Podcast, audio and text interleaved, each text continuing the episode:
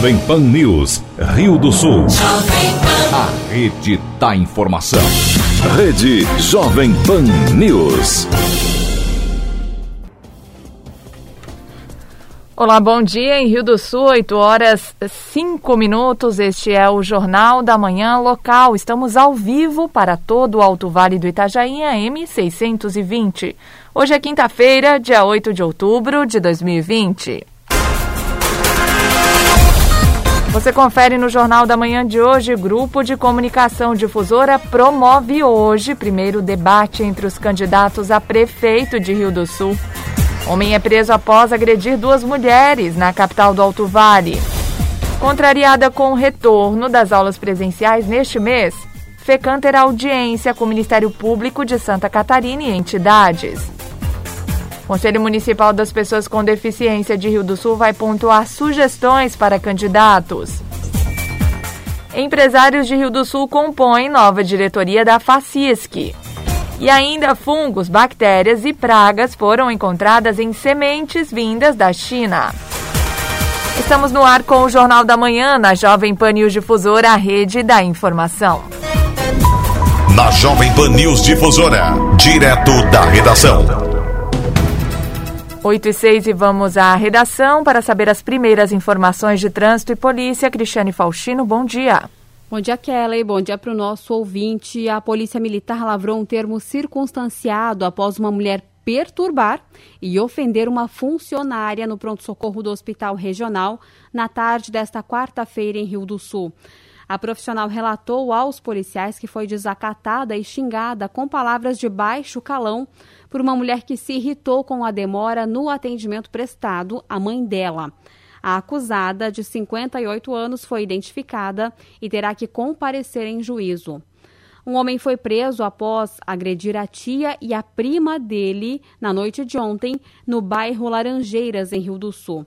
Após uma testemunha ligar para a Polícia Militar, os policiais se dirigiram até a rua Recanto Alegre, onde foi constatado que um homem havia agredido as mulheres de 65 e 26 anos de idade, causando lesões leves em ambas. As agressões teriam sido motivadas pela descoberta de um empréstimo feito pelo agressor em nome da tia, mas sem a permissão dela. O homem de 45 anos foi preso em flagrante e conduzido à delegacia de polícia. E um casal foi condenado por maus tratos a animais pelo juízo da segunda vara da comarca de Ibirama. Segundo denúncia do Ministério Público, eles mantiveram cinco cães da raça boxer sem água e comida, amarrados em situação degradante e expostos ao sol excessivamente, em condições precárias de higiene. Os cães só foram socorridos após o caso ser denunciado às autoridades. O homem foi condenado à pena privativa de liberdade de quatro meses e dois dias de detenção em regime inicial aberto, bem como ao pagamento de 12 dias multa.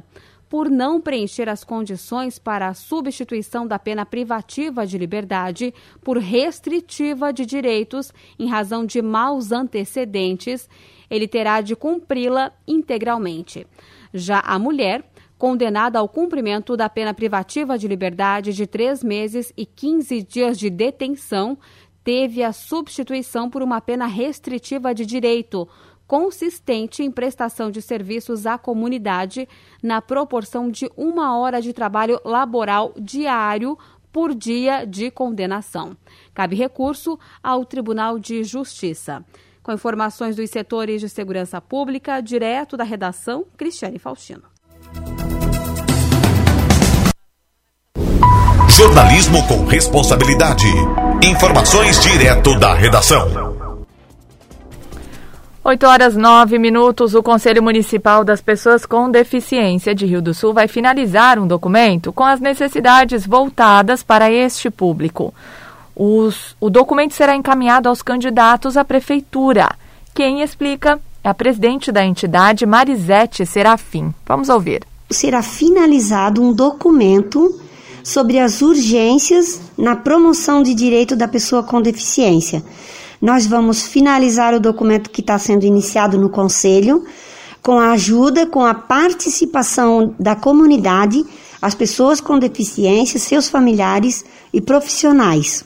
São 14 entidades que, que constitui o Conselho de Direito, é o Conselho Municipal dos Direitos da Pessoa com Deficiência. Ele é constitutivo dessas instituições e que é consultivo, é deliberativo e sensibilizador. Nesse momento, a gente quer fazer essa carta para os candidatos a prefeito, para que eles tenham um olhar diferenciado para essa promoção de direitos. E que as pessoas com deficiência, todas precisam dessa, desse apoio, né? Desde a prevenção, a promoção e, a, e o direito de fato. Todas as pessoas têm direitos e a gente precisa quebrar um paradigma de que a acessibilidade é só para pessoa com deficiência. Quando a gente trata do direito à acessibilidade, é para todos. Então, todos os lugares, os atendimentos, eles precisam ser acessíveis. Quanto mais acessível, mais pessoas você pode atender. E aí, levando em conta os direitos da pessoa com deficiência, você tem uma questão de acessibilidade atitudinal, comunicacional, arquitetônica e, aí, e por aí vai. Então, esse direito de acessibilidade vem antes para todas as pessoas. A reunião vai acontecer no dia 15 de outubro, às 9 horas da manhã, através do Meet virtual. A gente precisa ouvir os próprios sujeitos com deficiência os seus familiares e profissionais que atendam a questão da pessoa com deficiência, para a gente afinar cada parágrafo dessa carta para poder entregar aos candidatos que estão aí à frente desse processo eleitoral. Todas as secretarias dessas políticas públicas precisam ter um olhar especializado para a pessoa com deficiência, para a acessibilidade que é para todos. Então, todas as secretarias precisam pensar as ações e promoção de direito para todos.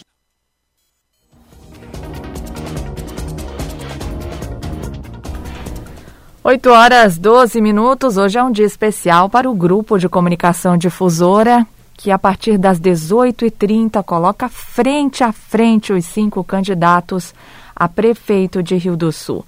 A iniciativa vai ao ar em multiplataformas. Lene Junsec tem os detalhes. Para contribuir com o processo democrático nas eleições municipais de 2020, o grupo de comunicação difusora realiza nesta quinta-feira a partir das seis e meia da tarde, o primeiro debate com os candidatos a prefeito de Rio do Sul. A iniciativa é multiplataforma e poderá ser acompanhada em 101,5 FM, 620 AM e ainda nas redes sociais em vídeo com a mais alta tecnologia em streaming. Todos os cinco candidatos confirmaram presença e já conhecem as regras. O gerente operacional do GCD, Humberto Oft Andrade, fala dos desafios de promover o debate durante a pandemia. Para ele, com as regras sanitárias estabelecidas, é o papel tradicional das emissoras apresentar à comunidade as propostas e ouvir os postulantes. Já há muitos anos que a nossa empresa é, promove os debates e é muito importante porque é, nós não temos dúvidas de que o debate é uma ferramenta fundamental para a escolha, para a comparação dos candidatos perante a população. Nesse debate, é um debate diferente, porque acontece na nossa sede, um espaço preparado para isso, multiplataforma, com, com tudo do bom e do melhor por rádio, e uma estrutura bem interessante, bem profissional para o vídeo, para as nossas redes sociais.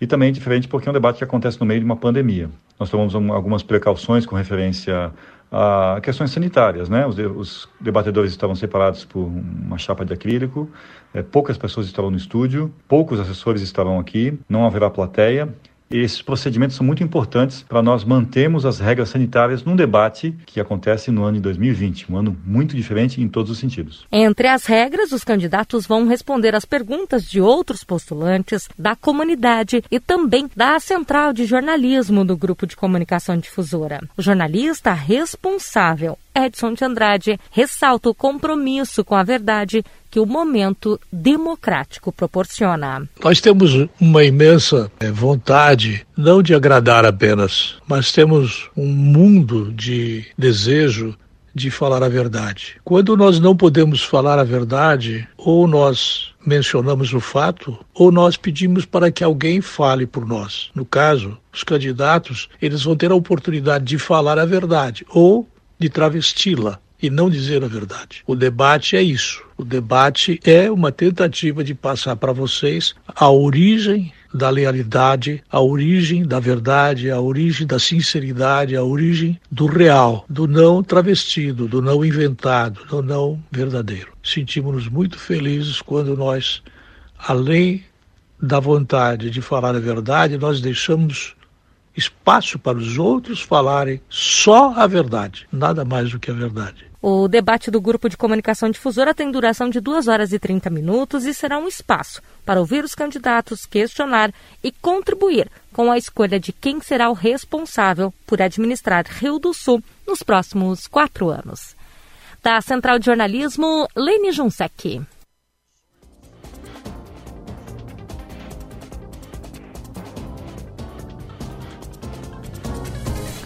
Em Rio do Sul, 8 horas 16 minutos. Você confere instantes no Jornal da Manhã, contrariada com o retorno das aulas presenciais neste mês. FECAM terá audiência hoje com o Ministério Público de Santa Catarina e entidades. E as informações do esporte com Ademir Caetano. Rede Jovem Pan News. No Bazar do Vavá, o Dia das Crianças é mais legal. E o que a criançada gosta mesmo é de brinquedos. E a maior variedade você só encontra no Bazar do Vavá. Do mais simples aos últimos lançamentos da Calicita, Grow, Multibrink, Hasbro, Mattel, Estrela, Xalingo e várias outras marcas. No Bazar do Vavá, você também encontra para o dia de finados flores, vasos e velas. Bazar do Vavá, duas lojas no centro de Rio do Sul. O jeito catarinense é o jeito certo de fazer as coisas. É não jogar lixo no chão, respeitar as leis de trânsito e tratar todo mundo com dignidade. É cuidar da cidade, do meio ambiente e dos animais. É tratar todo mundo do mesmo jeito que você gostaria de ser tratado. Nós poderíamos dar vários exemplos do que é o jeito catarinense, mas o melhor exemplo quem pode dar é você. Jeito catarinense, o jeito certo de fazer as coisas. Pratique, incentive, seja você o exemplo. Pingos nos is. Augusto Nunes, José Maria Trindade colocam os pingos nos is. Os principais assuntos do dia e a melhor análise você encontra na Jovem Pan.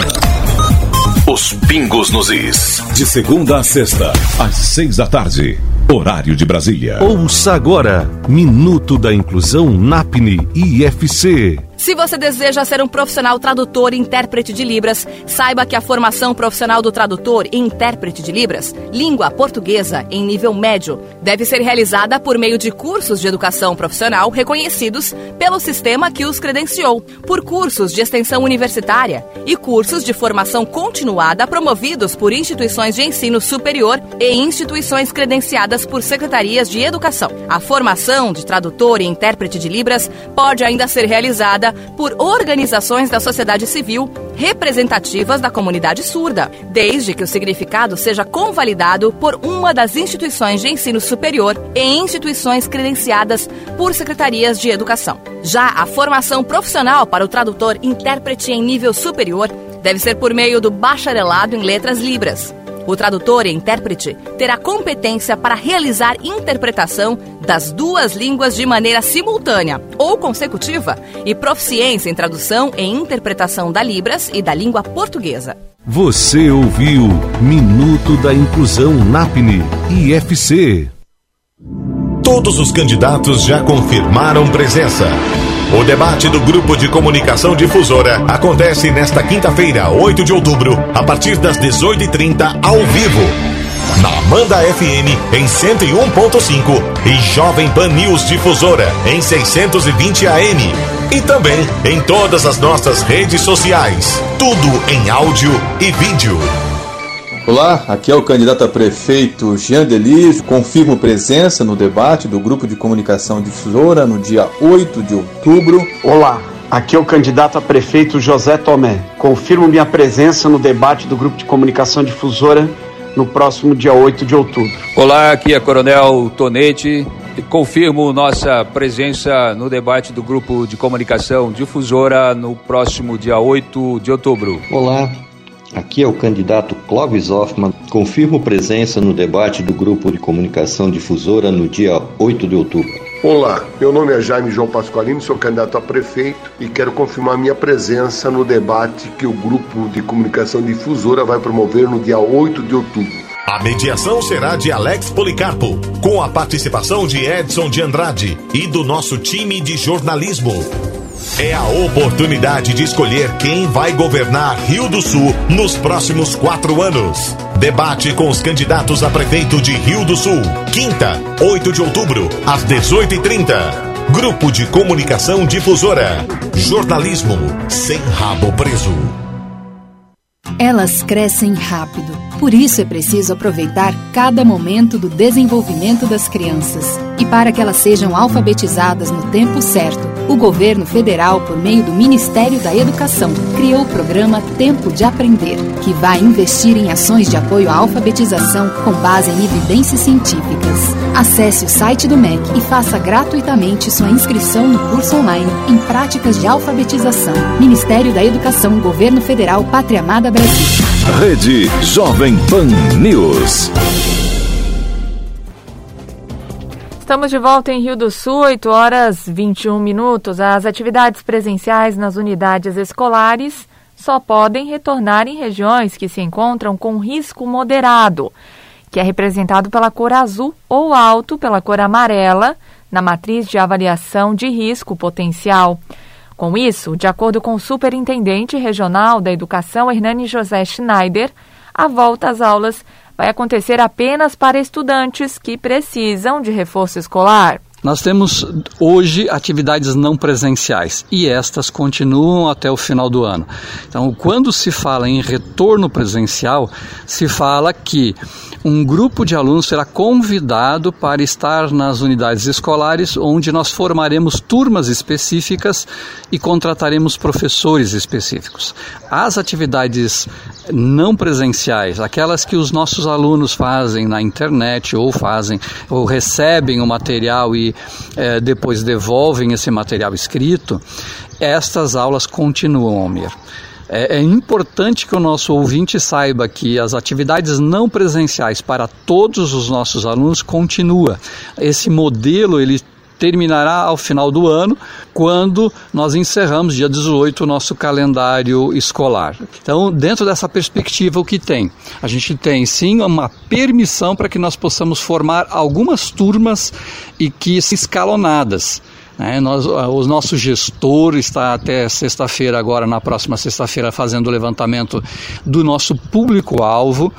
E a partir deste público-alvo eles farão os convites, a família terá que ir na unidade escolar, dizer que o seu, aquele aluno convidado ele deseja estar conosco, a nossa escola vai estar preparada para receber este aluno e só vai ser aberta na medida que ela estiver preparada para isso, com todas as medidas sanitárias, é, preservadas, com autorização, é, sim, do PLANCOM, que é um outro elemento que se, se insere agora, que é o plano de contingência da escola, quais são as diretrizes, quais são os protocolos a serem encaminhados. Então, é, precisa ficar muito claro isso.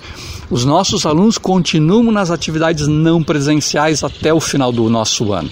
A tendência é de que na semana que vem a gente estaria retornando. Mas como a própria portaria diz, a gente tem a suspensão, a manutenção da suspensão das aulas até dia 12. Nós faremos uma preparação dos professores a serem contratados eh, já no período posterior a isso e Uh, se tudo correr bem, se a nossa matriz estiver de acordo, se as nossas escolas estiverem eh, em condições, dia 19 seriam as primeiras turmas de terceiros anos a estarem lá na escola.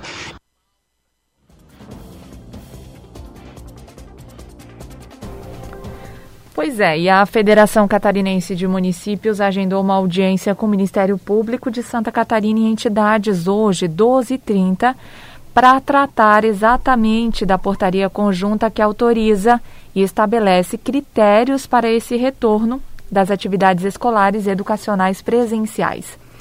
A entidade sugere que se mantenha a modelagem de oferta não presencial até o final de 2020 para o planejamento do retorno com responsabilidade. Nós conversamos com a consultora em educação da FECAM, Gilmara da Silva, que explicou o que sustenta esse parecer e até mesmo o retorno exclusivo para o reforço com regras de higienização que para a FECAM não fará bem aos alunos. Vamos ouvir a Gilmara. A intenção da FECAM, ao promover esse encontro que reúne autoridades da educação, da saúde e de órgãos de controle social, além das entidades representativas do municipalismo catarinense, é discutir alguns aspectos relevantes. Nós não entendemos que na semana em que a gente começa a fazer a formação de todo o Estado para o uso compreensão dos conceitos e a produção dos planos de contingência, já se possa determinar que uma semana depois tudo esteja preparado para o retorno às atividades presenciais. Se a gente tiver que atender uma criança, 100 crianças ou 10 mil crianças em uma escola ou em uma rede de ensino, o treinamento das equipes, o uso e a disponibilidade dos EPIs e todo o regramento para o trânsito seguro nos ambientes escolares precisa ser feito e garantido sucesso. Então, nós consideramos que, se já estamos em outubro, metade do mês de outubro praticamente, não é muito prudente toda essa pressa para retornar. As escolas começam essa semana a ter o contato com o que estamos chamando de PLANCOM, Plano de Contingência da Educação. Há que se dar o tempo necessário para que as comunidades escolares tenham acesso a esse documento e, principalmente, tenham segurança para produzir os seus protocolos e fazer os devidos treinamentos com as suas comunidades escolares. Outra questão que nós consideramos muito prudente discutir é que tem sido ventilado, né, inclusive pelo nosso secretário estadual de Educação, que o retorno das aulas na rede estadual de ensino ocorrerá somente para alunos que necessitarem de reforço escolar. Nós consideramos que neste ano atípico, em que absolutamente nada transcorreu dentro da normalidade, é impossível dizermos que algum estudante não teve necessidades especiais ou não precisa de um reforço escolar. As aprendizagens foram adequadas para o momento. Evidentemente se criaram lacunas de aprendizagem que em uma ou duas visitas, atendendo a um rodízio necessário determinado nas diretrizes e portarias do COIS, os estudantes vão suprir todas essas dificuldades. O fato de tirá-los das suas casas, submetê-los a regramentos rígidos e deixá-los por tão pouco tempo dentro da escola não necessariamente garantirá que nós conseguiremos superar todas as dificuldades que esse ano tão adverso submeteu todos os nossos estudantes. E aí, nós estamos aguardando que o Ministério da Educação homologue a proposta de resolução do Conselho Nacional de Educação, que, dentre outros regramentos, visa unificar os anos letivos de 2020 e 2021 e estender a possibilidade das atividades não presenciais até o fim do ano de 2021.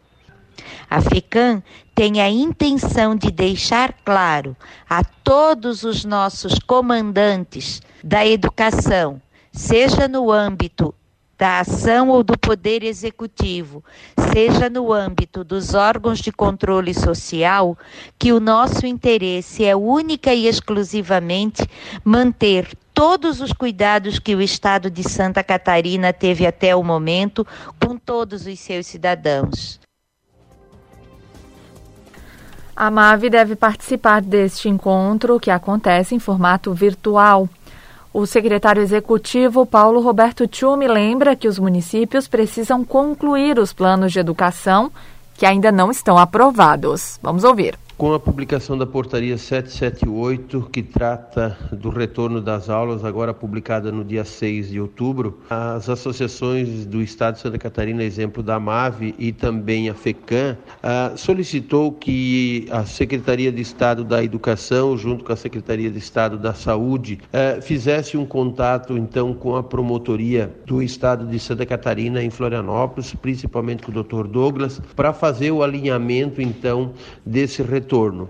A gente sabe que os municípios todos têm que cumprir o plano de educação, os planos de contingência, está sendo elaborado, ainda não foi ah, aprovado esses planos. Depende tudo, então, da aprovação desse plano, depende também da organização de todas as estruturas das escolas no, no, no estado de Santa Catarina. Tem algumas deliberações de associações dos prefeitos de não retornar às aulas presenciais esse ano. O estado também já disse que esse ano não retorna às, às aulas presenciais e que eh, seria então retomado as aulas ah, a, que são de reforço e extracurriculares. Então, é feito, foi solicitada essa reunião com o MP, a nível de, de Estado de Santa Catarina, com o MP é, em Florianópolis, para fazer o alinhamento entre as duas secretarias de Estado, a FECAM e também o Ministério Público, para poder, então, verificar as possibilidades de retorno, mesmo que são de aulas de reforço. O levantamento colaborativo aponta que no Alto Vale foram registradas 20 novas infecções por coronavírus nas últimas horas. A região totaliza 5.397 positivados e 5.221 que estão recuperados. 108 pacientes seguem com o vírus ativo, 37 estão em Rio do Sul, 29 em José Boatê e 12 em Ibirama. Dez pessoas seguem internadas por complicações da doença. Nos municípios que compõem a MAVE, 395 pacientes são monitorados e 167 aguardam resultados de exames. Rio do Sul registrou em 24 horas 13, 13 novos casos de Covid-19. Aqui na capital do Alto Vale, dos 1.205 positivados, 1.157 estão recuperados. Santa Catarina tem 222.652 casos confirmados de coronavírus, com 2.880 mortes provocadas pelo contágio. A taxa de ocupação dos leitos de UTI na rede pública é de 58,3%. Os principais campeonatos, as disputas esportivas, os destaques do Alto Vale, aqui na Jovem Pan News Difusora. Esporte. 8 e 33 Ademir Caetano, muito bom dia, tá contigo. Oi, Kevin, muito bom dia, bom dia aos nossos ouvintes, estamos chegando com informações. Campeonato Brasileiro da Série A, sua 14 rodada. Ontem, Corinthians e Santos ficaram no 1 a 1 O Flamengo venceu o esporte por 3 a 0 Grêmio 2, Curitiba 1. Bahia 3, Vasco 0. O São Paulo 3 a 0 em cima do Atlético Goianense. Goiás 2, Fluminense 4, Botafogo 2, Palmeiras 1 e Fortaleza 2, Atlético Mineiro 1. Hoje, às 19 horas, o Atlético Paranaense o Ceará e o Bragantino contra o Internacional às 21 horas. A 15ª rodada, já no sábado em São Januário, 17 horas, já tem clássico em Vasco e Flamengo. Às 19 o Palmeiras, no outro clássico, recebe o São Paulo. No Couto Pereira, às 19 o Curitiba contra o Fortaleza. Às 21 horas no Mineirão tem o Atlético Mineiro e o Goiás. Já no domingo, às 16 horas no Maracanã, Fluminense e Bahia. Na Vila Belmiro, 16 horas tem Santos e Grêmio. Às 18h15 na Ilha do Retiro, Esporte e Botafogo. Atlético Goianense e Bragantino também às 18h15. Às 20h30, Internacional e o Atlético Paranaense. E o Ceará no Castelão, às 20h30, recebe o, Curitiba, o Corinthians, portanto, os jogos da 15ª rodada. A classificação até o momento, Atlético Mineiro 27, um jogo a menos, Flamengo 24, um jogo a menos, São Paulo 23, um jogo a menos, Internacional e Palmeiras com 22. O Internacional joga na rodada e, se vencer, ele assume a segunda posição. O Palmeiras tem 22 e tem um jogo a menos. O Fluminense é o sexto com 21, sétimo o Santos também tem 21 com 20 pontos. O Esporte e o Fortaleza, que é o nono colocado. O Vasco é o décimo com 18, tem um jogo a menos. O Grêmio tem 17 e um jogo a menos, com 15 pontos. O Bahia, o Corinthians, o Atlético Goianense e o Botafogo, que deixou a zona do rebaixamento. O Atlético Paranaense é o 16 com 14 e tem um jogo a menos. Ele joga na rodada. Abrindo a zona do rebaixamento, o Ceará com 14 joga hoje. O Curitiba tem 12, o Bragantino tem 12 joga hoje. O Goiás é o último com 9 pontos e tem três jogos a menos a equipe do Goiás no Brasileirão da Série A. Brasileirão da Série B, nós também vamos ter um jogo hoje fechando a 14 rodada. No Mineirão 18h30, o Cruzeiro contra o Sampaio Correia. A 15 rodada já começa amanhã. Às 16 horas tem o Clássico Catarinense no Orlando Scarpelli, Figueirense e Chapecoense. Às 16h30, Operário e Confiança. Às 18h30 na Arena Pantanal, é a vez do líder, o Cuiabá contra a Ponte Preta. América Mineiro e Náutico às 19h15.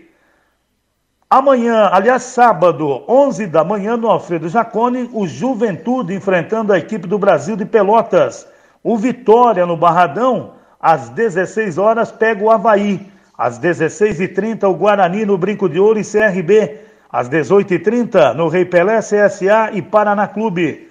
Domingo às 16 tem Oeste Cruzeiro e às 18 lá no Castelão, o Sampaio Correia recebe a equipe do Botafogo. A liderança é do Cuiabá com 29 pontos. Chapecoense 25, dois jogos a menos. Ponte Preta 24, Juventude 23, fechando o G4. O Paraná tem 23 e o América é o sexto também com 23 pontos. Operário tem 21, o CRB o oitavo com 20 tem um jogo a menos. Havaí é o nono com 19. Vitória e Confiança com 18. O CSA, o décimo segundo com 16, tem um jogo a menos. O Náutico e o Brasil de Pelotas com 15, os dois com um jogo a menos cada o Botafogo com 14 e o Figueirense é o 16 com 13 tem um jogo a menos. O Cruzeiro abre a zona do rebaixamento com 11 pontos e joga na rodada. O Sampaio Correia tem 11, tem 3 jogos a menos e joga na rodada. O Guarani tem 11 pontos e o último é o Oeste com 6 pontos no Brasileirão da Série B. Brasileirão da Série C. Nós teremos um jogo hoje válido pela primeira rodada, hein?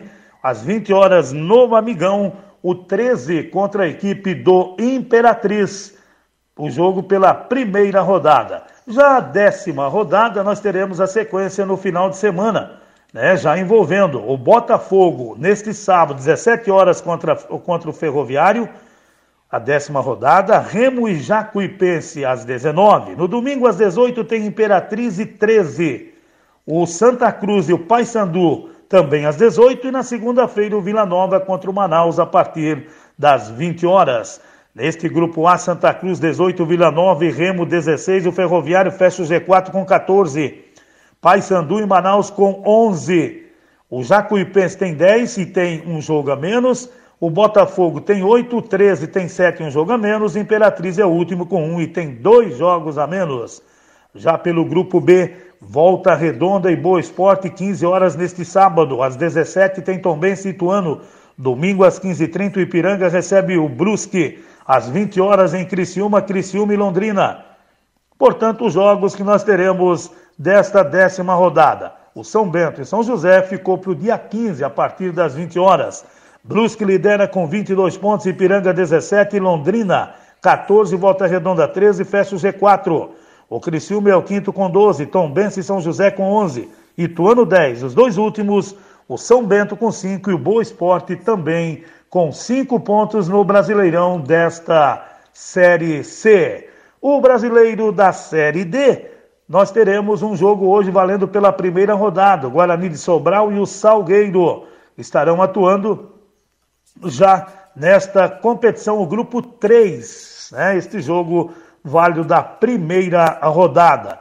A movimentação também é, dos outros jogos, inclusive os catarinenses, que estarão atuando no final de semana.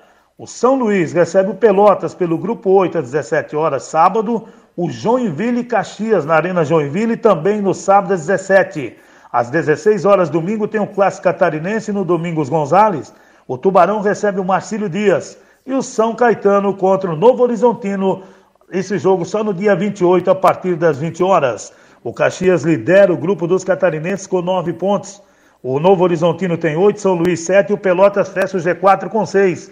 O Joinville tem cinco, o Tubarão três, Marcílio Dias três e o São Caetano com dois pontos até o momento. É o Brasileirão desta Série D. Nós tivemos a movimentação ontem da Liga Nacional de Futsal. O Joaçaba, no Clássico Catarinense e o Tubarão empataram em 1 um a 1. Um. Eliminatórias para a Copa do Mundo. Nós teremos a movimentação já começando hoje, hein? É, a, a eliminatórias da Copa da América do Sul. Às 19h30 hoje tem Paraguai enfrentando o Peru, Uruguai e Chile, 19h45. Argentina e Equador às 21h10. E amanhã, 18h30, Colômbia e Venezuela. E o Brasil contra a Bolívia às 21h30. Eu volto logo mais dentro do Território Difusora que começa às 10 horas. Já já tem opinião com Edson de Andrade. Ademir Caetano e as informações do esporte.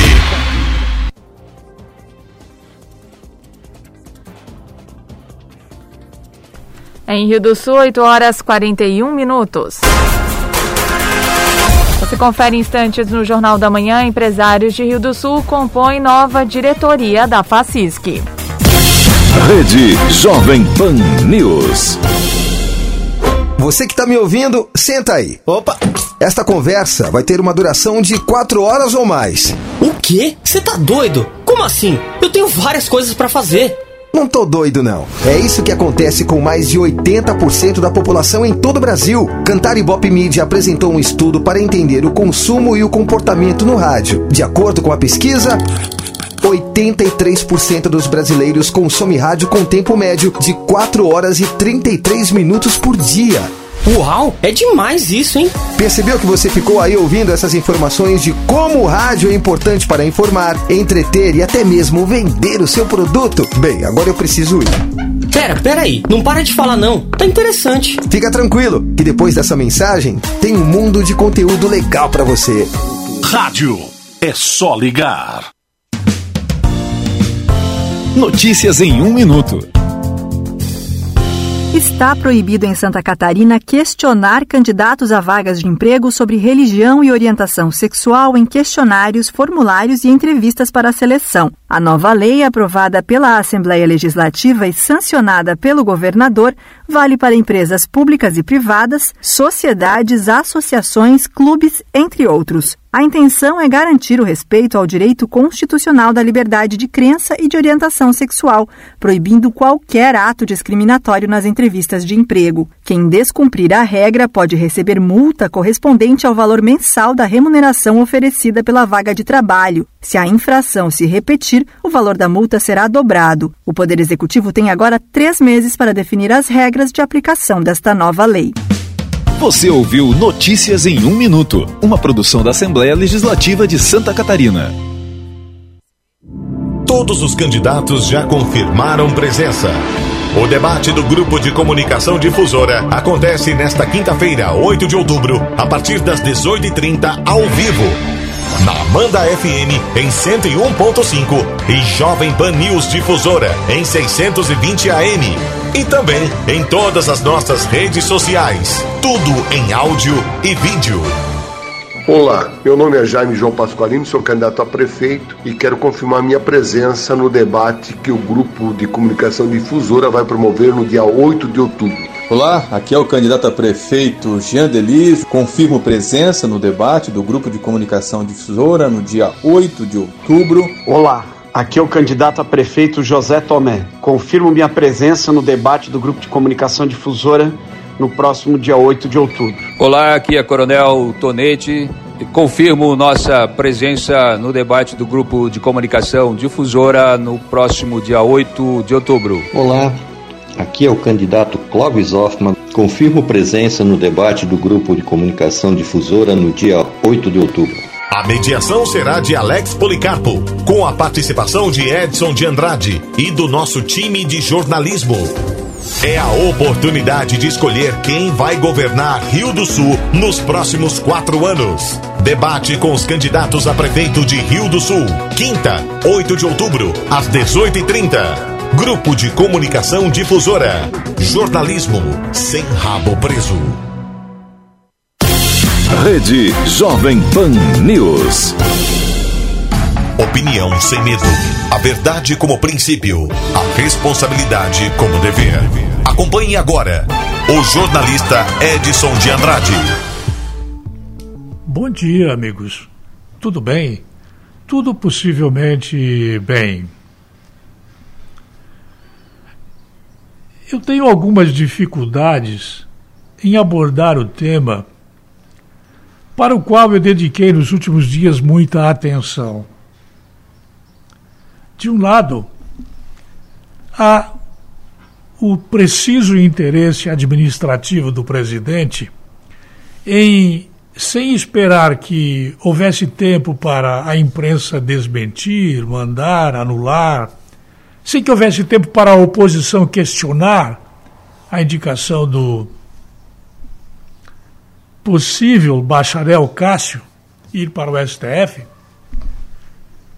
sem que houvesse absolutamente nada de perceptível, porque quando a imprensa percebeu, ele já estava nomeado no Diário Oficial. Eu fico pensando que parece existir alguma coisa de errado. Parece que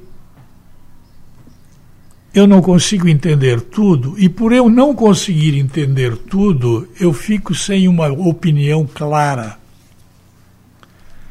Bom, se é milho, é milho, não é feijão. Se é feijão, é feijão, não é milho. Quando eu vi aquela quase festerê lá na casa do Alcolumbre, do Toffoli, do Gilmar Mendes e de outros amigos dos amigos do meu pai, incluindo Jair Messias Bolsonaro, eu aumentei a minha autocrítica achando que eu não sei nada ou sei pouco ou sei errado a respeito dos núcleos do poder em Brasília. Para aumentar essa angústia de não estar compreendendo a coisa, vem uma certa unanimidade na imprensa extrema. Globo, Folha de São Paulo, Estadão, é, Isto é, Veja, Época, contestando o, o título de bacharel com as suas decisivas é, informações de acréscimos de mestre, de doutor, o desmentido da faculdade espanhola dizendo que ele não tem coisa alguma lá. O que, que vocês acham que eu estou pensando? Bom, por mais que eu pense, eu suponho que é, o governo do senhor Bolsonaro, ele ou não tem força para conseguir levantar a verdade antes de nomear, ou se tem força, não a usa, porque tem pressa em tomar espaço dentro do Supremo Tribunal Federal. O fato é que nós estamos na evidência quase iminente de uma eleição. E essa nomeação do Cássio Cunha Mendes, não, do Cássio, não sei das quantas, ela entorta aquilo que já não estava reto dentro do STF, porque o homem não é terrivelmente evangélico e para piorar as coisas, ele nem pode dizer que é sincero na informação dos títulos que ele tem para comprová-lo para quem pede a comprovação. Resumindo essa ópera, eu não estou sabendo mais se milho é milho ou se feijão é feijão. Nem se feijão é feijão, se está misturado com milho, se milho tem outra cor, se feijão não é mais feijão. Não sei. Eu deveria saber. Eu não deveria vir aqui dizer para vocês que eu não sei. Mas é o que eu estou dizendo. Eu não sei mais nada. Ou sei pouco. Ou não sei a quantidade de sabedoria que eu precisava ter para decifrar esse enigma dessa quantidade amazônica de bacharéis que não são bacharéis, de doutores que não são doutores, de mestres que não são mestres. É uma farra. Tudo vem das universidades estatais, públicas e gratuitas. Eu vou encerrar aqui, senão eu me passo. É o fim do mundo. É inacreditável. Bom dia. A linha editorial da Jovem Pan News Difusora, através da opinião do jornalista Edson de Andrade. Em Rio do Sul, 8 horas e 51 minutos. Os empresários de Rio do Sul, Ciro José Ceruti André Armin Odebrecht, representam o Alto Vale do Itajaí na nova diretoria da Federação das Associações Empresariais de Santa Catarina, a FACISC. Além deles, Maicon Luiz, de Agrolândia, também compõe o grupo. Para o presidente da CIRS, Eduardo Schroeder, eles têm o desafio da retomada da economia. Vamos ouvir.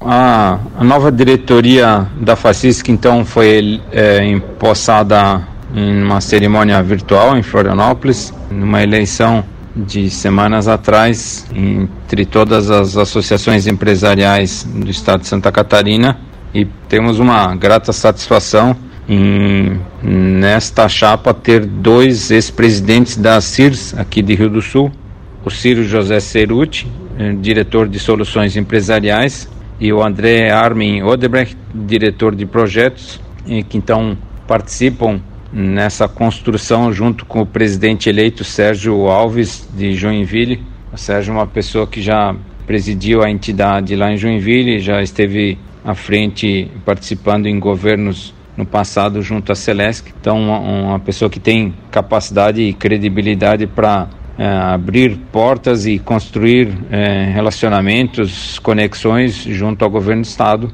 a quem até participou eh, junto na cerimônia, o presidente da CACB, a Confederação Brasileira, o próprio governador também, que agradeceu bastante o trabalho do ex-presidente Johnny junto ao COFEM, o Conselho de entidades empresariais, na informação, no, no compartilhamento de conhecimento e, e, defesa das empresas, dos empregos nesse momento da pandemia. O presidente Johnny então se ausenta e preside daqui para frente a Fundação Empreender, que é o braço técnico das associações, junto com os trabalhos, né, onde lidera os trabalhos dos núcleos setoriais e multissetoriais por todas as associações empresariais. Então, tem um, um desafio grande de dar continuidade a esse trabalho junto ao empresário, às empresas, e de retomada da economia, de, de avanço na economia catarinense, é, junto com o Ciro e o André, é, ex-presidentes e líderes empresariais aqui do Alto Vale de Itajaí. Tem também o Maicon Braita, que é de Agrolândia, que é o vice-presidente então regional que nos acompanha e sucede o Alex Off, que era o, o ex-vice-presidente regional. É uma forma do, do Alto Vale estar sempre presente e acompanhando os trabalhos na FACISC por toda Santa Catarina na melhoria da performance econômica e social de todo o estado, de todas as entidades empresariais né, que compõem esse sistema FACISC.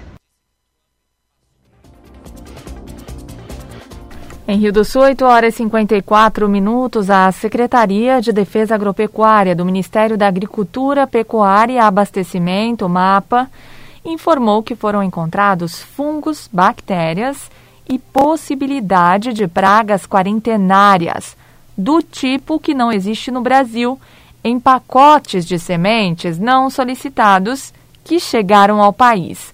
O secretário de Defesa Agropecuária, José Guilherme Leal, destacou que o material não tem certificação. Ele faz um apelo para que as pessoas que receberam o material sem solicitar o entreguem em órgãos oficiais. Vamos ouvi-lo.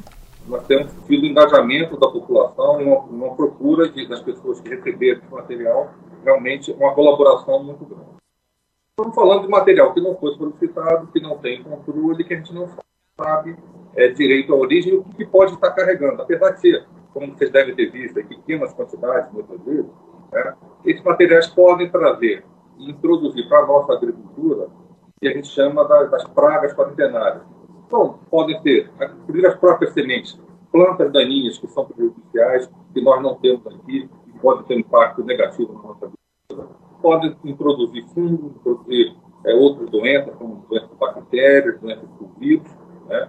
Então, é importante essa colaboração da população de receber esse material e encaminhar aos órgãos de agricultura. Também existe o risco para quem for manusear, porque se recomenda não abra né, e não descarte no lixo. Porque se a gente não tem o um controle, não sabe, o material não solicitado, isso pode ter tido algum tratamento com produto químico e podem até ter sementes dessas que são tóxicas, ou, ou humano ou os animais. Então, por isso, já reforçar que o encaminhamento às autoridades, aos órgãos de agricultura, é o procedimento é, correto. Até agora, recebemos 258 pacotes em várias unidades do, do Brasil, né? e esse material sendo recebido pelo Ministério da Agricultura encaminhado para análise laboratorial, que é um trabalho de pesquisa, porque parte para identificar quais são, quais são as espécies dessas sementes, para saber se elas são realmente ou não problema, né? e se existe algum inseto, ácaro ou fungo, bactéria associado. Nas amostras que nós recebemos do Laboratório Federal, no Laboratório Federal de Agricultura é, do Ministério da Agricultura em Goiânia, é, nós tivemos já a identificação, é, a, a, presença de um ácaro vivo, que está no processo de identificação, é, de fungo em 25 amostras, até agora três fungos diferentes em 25 amostras, né, e duas amostras com bactéria. Além de quatro amostras dessas, estão sendo identificadas com a possibilidade de ser uma uma, uma praga quadripenária, uma erva daninha não presente aqui no Brasil e poderia estar sendo produzida por esse material. Esse processo de identificação está em andamento e aqui, daqui a pouco, o diretor Jesus Vargas vai explicar, entrar nesse detalhamento. Trabalhadores da área cultural têm até sexta-feira, dia 9, para fazer a inscrição e solicitar renda emergencial proveniente da Lei Aldir Blanc. O pedido é feito pela plataforma Mapa Cultural SC. O diretor executivo de Cultura de Rio do Sul, Rafael Tchumi, destaca as formas de destinação de recursos. A Lei Aldir Blanc trouxe recursos né, para o setor da economia criativa de Rio do Sul, é, ajudar as pessoas né, nessa situação de emergência que a gente está vivendo da, da calamidade. Né. São três formas que a lei previu de auxiliar as pessoas. A primeira é através de auxílio emergencial para trabalhadores da arte e cultura. Isso quem está organizando é o governo do estado, tá? Então quem ainda quer se cadastrar, o prazo vai até o dia 9 de outubro, é, através do, de, é, do governo do estado. Então é o mapacultural.sc.gov.br. É só colocar os seus dados lá e dizer que você está solicitando o auxílio. É, é, igual aquele auxílio de 600 reais do governo. Então, se você já recebeu ele lá no início do ano, é, não recebe novamente, né? Mas tem muitas pessoas, principalmente da área cultural, que não conseguiram e tem a segunda chance para tentar esse subsídio. Tem também o subsídio para espaços, empresas e grupos culturais. Esse já encerrou as inscrições tá? A comissão de acompanhamento da lei aqui no município de Rio do Sul está se reunindo para homologar as pessoas que vão ser contempladas. E ainda tem o inciso 3, que é o edital para patrocínio de atividades online para artistas locais, que é para atividades online. Então você pode fazer um vídeo é, de no mínimo dois minutos da sua arte, ou ensinando alguma técnica de pintura, de música, de dança, contando uma história. É livre, tá? Qualquer trabalho artístico para ser disponibilizado de maneira online ah, você pode fazer inscrição até o dia 31 de outubro. O valor desse prêmio, na verdade, o edital tem um valor total de 102 mil reais e ele vai ser distribuído entre todas as pessoas que foram homologadas e autorizadas a receber esse valor. Então, se tiverem 100 inscritos, vão ser mil reais para cada inscrito. Tem todas as informações né, no site do Sistema Municipal de Cultura de Rio do Sul, que é o smcriodosul.com.br. Mas se você tiver alguma dúvida ou precisar de qualquer informação ou às vezes de ajuda para se cadastrar em qualquer de um desses incisos, é, você pode procurar a Fundação Cultural de Rio do Sul através do telefone 35217702, que também é o WhatsApp, ou é, e-mail contato arroba fundacalcultural.arte.br. É um dinheiro que veio para auxiliar o setor da cultura, então todo mundo que trabalha com cultura aqui no Rio do Sul pode procurar a Fundação Cultural ou o site smcriodosul.com.br e tentar pleitear esse valor para ajudar aí nas despesas que muita gente né, foi afetada por essa pandemia. Muito bem, Rio do Sul, 9 horas pontualmente. Assim encerramos o Jornal da Manhã da Jovem Pan News Difusora. Apresentação Kelly Alves, produção central de jornalismo do Grupo de Comunicação Difusora. Direção executiva Humberto Wolff de Andrade. Diretor-geral e jornalista responsável Edson de Andrade. As informações desta edição podem ser conferidas no portal gcd.com.br e também no aplicativo GCD Play. Não esqueça que hoje temos o debate, colocamos frente a frente pela primeira vez os cinco candidatos a prefeito de Rio do Sul. Todos já confirmaram presença no debate eleitoral que acontece a partir, da, a partir das 18h30. A gente te encontra, te encontra lá. Fique agora com o Jornal da Manhã Nacional, parte 2. Eu volto amanhã. Até lá.